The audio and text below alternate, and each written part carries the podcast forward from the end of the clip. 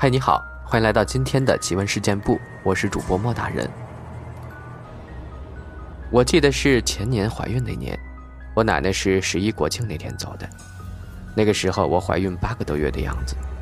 接到电话后，我和老公就赶回去了。我奶奶是十月五号下葬的，我第二天回的我自己爸妈家住了一夜。一月七号跟我老公一起回的婆家。刚好那天不是头七吗？印象还挺深的。记得中午我和老公还有婆婆、嫂子四个人吃完中饭了，他们在三楼聊天，我就自己上四楼睡午觉。睡到半梦半醒，感觉背后好像有人站着，就翻身一看，迷迷糊糊的看到房间门开着，有个穿蓝色衣服的人站在那儿。就是那种现在七八十岁的老人穿的那种翻领、黑色扣子的那种蓝色布料的衣服。当时我也没多想，以为是他们谁上来看我睡没睡着。结果睡醒了，下楼问了他们一遍，他们说谁都没上来过。然后我婆婆就说：“是不是你奶奶怕你大着肚子不放心，跟着回来看看有没有安全到家呀？”听完我就觉得鸡皮疙瘩起来了。回想那个人确实跟我奶奶一样，是个短头发。晚上又打电话跟我妈说了，我妈说，也有这个可能，因为那天刚好是头七。再说另一个朋友的故事啊，他说小时候大概五六岁吧，在奶奶家玩，晚上睡觉的时候，我左边是被子，奶奶在我右边。晚上睡着。我突然就醒了，记得以前睡觉没有半夜醒的习惯，然后就看到被子上面有一只手。当时睡得很懵，迷迷糊糊的，我就拍了一下那只手，然后那只手就拍了一下我的手，然后我反应过来了，我左边没有人呀，我就抬头看一眼，我竟然看到另一个我，他在冲着我笑，咧嘴咧到耳朵那儿的那种笑。我当时就感觉身上唰的一凉，就被吓哭了。后来奶奶醒了，问我怎么了。我跟她说刚刚发生的事儿。奶奶说我这是做噩梦了，但是只有我知道，这绝对不是噩梦。你以为完了吗？并没有。从那天开始，我晚上睡觉半夜两三点肯定会醒，而且总是可以看到黑乎乎一团的影子。在家里的角落，每次我都被吓哭，吓得我一度晚上都不敢睡觉了。我奶奶知道我肯定是有啥事儿了，然后她在我睡觉枕头底下放了一把刀，结果那天晚上，我睡觉睡得很安稳。这样枕了几天后，再到晚上把刀拿走了，我又开始半夜醒来看到黑影。在之后，我奶奶就找我家一个亲戚，我叫她二姑。懂这方面的事儿，二姑怎么给我看的，细节记不住了，好像问了我几句话，记不清楚了，就记得把黄符点着，然后放到装了水的杯子里，让我把水喝下，然后告诉我奶奶，在我睡着之后拿三炷香两头点着，绕着我左三圈右三圈，之后到十字路口去烧纸。自那之后，我睡觉就安稳了。半夜也再也不会醒了。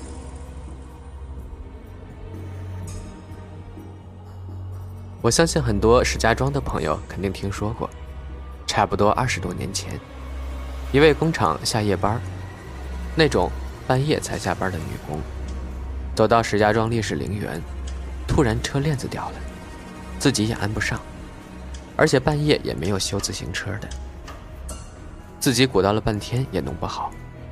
这时走来了一个穿着旧式军装的人，三两下就把车弄好了，还说自己以前是修坦克的。女工为了表示感谢，把自己的一条丝带还是围巾着，送给了这个好心人。好心人说：“你试试能骑了吗？”女工上车骑了两下，觉得没问题，就扭头想感谢那个好心人。但是当他回头的时候，却什么也没看到。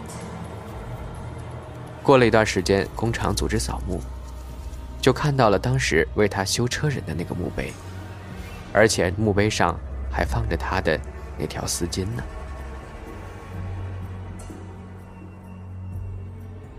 爷爷死的时候，我爸爸以及几位叔叔为了遗产分配的问题，在灵堂那儿吵了起来。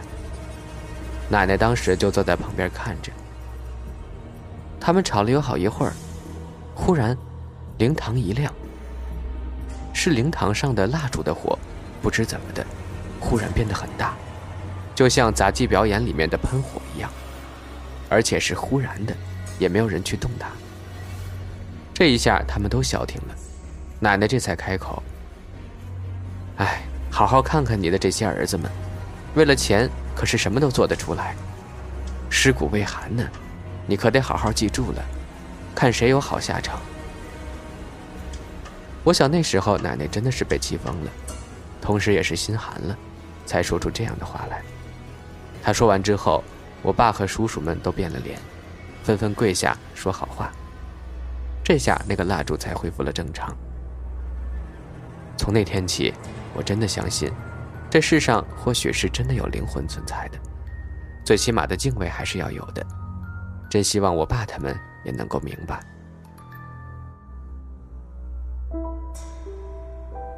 我隔壁村有一个大妈，她小儿子叫赵建强，也是和我小时候一起玩的。小时候常常和大妈一起去地里干活，大人劳动，他就在地边的树下玩。有一回约在四五岁的时候吧，太阳落山了，大妈一家收工，见赵建强还在睡觉，就把他抱回了家，一路上依然沉睡不醒。就这样。一直睡到第二天中午，无论怎么叫都叫不醒。大妈这回可害怕了，顾不得去地里干活，抱着他就去村里的卫生队，但还是弄不醒。于是就请来我们村里我二爷来看香。我二爷让大妈点了支香，他看了一会儿，说：“你小子一定是在外面野地里睡着了，对吧？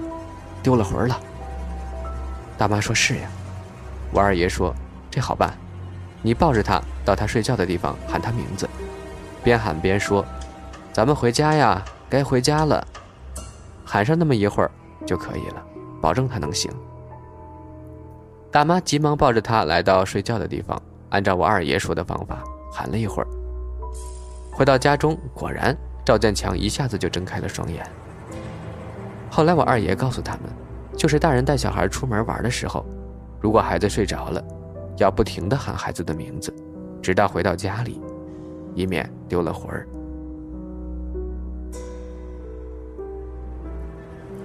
小时候暑假去同学家玩，因为太晚了，所以打了个电话给家里人，说是在同学家睡觉。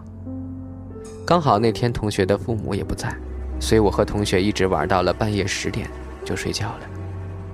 他家比较穷，所以住在这种厕所和灶都在楼道内的房子。每当要上厕所的时候，都得开开家门出去尿。当时是半夜里，隔壁忽然传来了一阵阵敲砸的声音。我当时迷迷糊糊的醒来，借着窗外的月光，看着我床对面的同学。他的脸色一片铁青，又仿佛很惊恐的样子，还抱着一把剪刀，用食指嘘了一声，叫我别出声。我当时脑子一片模糊，只想睡觉，所以也没管什么，只记得听见背后的窗外楼道上有一阵离开的脚步声而已，然后就迷迷糊糊的继续睡觉了。白天警察过来封锁了这个地区，我这才知道，原来昨晚隔壁发生了杀人案件，一家人都被杀了。我同学告诉我，是我命大。追问下，他才告诉我昨晚发生的事儿。那天夜里，他尿急，起床去楼道上厕所，回来时听见隔壁房间内有吵骂声，所以瞄了一眼。这一瞄，却看见了墙屋上的血迹，还有一个男人正坐在一个人身上，挥舞着菜刀。当时吓得他赶紧回家锁好门，但靠近楼道的窗户是打开的。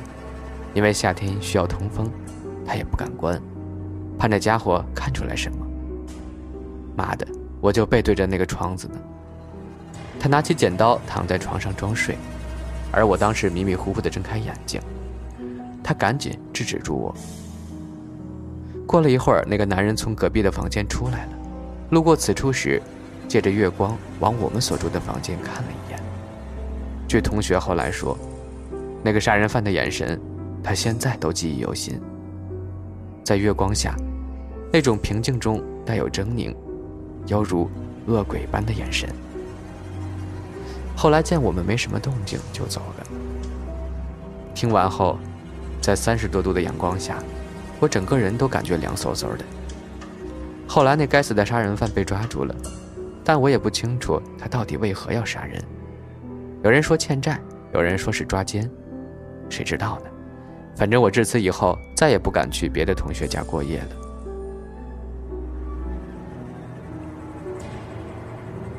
我家对面的一个小区比较靠里的位置有一栋某个单位的单身宿舍，楼很旧了。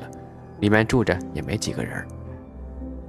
有一年冬天，那栋楼里的几户人家开始和单位闹，要求马上分房子搬家。原因是楼道口几乎每天中午都会出现一个老头，拄着拐杖坐在那儿，有时候还会和过往的人打招呼。那有什么呀？是呀，关键那老大爷已经死了七八年了。这个事情我还问过那个小区的熟人。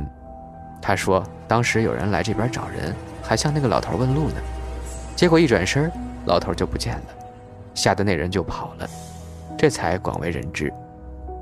后来有些人还特地在那个点去看，据说还真的看见好几回。很快，那栋楼就被拆除了。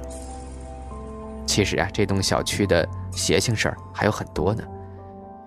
这小区里有套房子是著名的凶宅，这个有报纸还登过。”当然是很客观的。我上高中时，有同学知道我家就在那个小区对面，还专门跑过来问我，知不知道有那么个凶宅。说说这凶宅的来历吧。最先开始的住户呢，一家人都是横死的，最后一个人是在客厅上吊的。第二户人家的户主进来后不久，也在同一个位置上上吊了。之后这房子就再也没人敢住了。结果有一个胆子特大的，觉得这么便宜的房子哪儿找啊？才不信那些呢，就搬了进来。他家三口人，住了一段时间后，夫妻就开始闹离婚。他家儿子在外地上学，丈夫赌气到单位住去了，只剩下妻子一个人在。然后，妻子娘家的男性成员在一年内全部横死了。之后这家人呢，也就搬走了。挺可怕的，是有多凶啊？这个房子。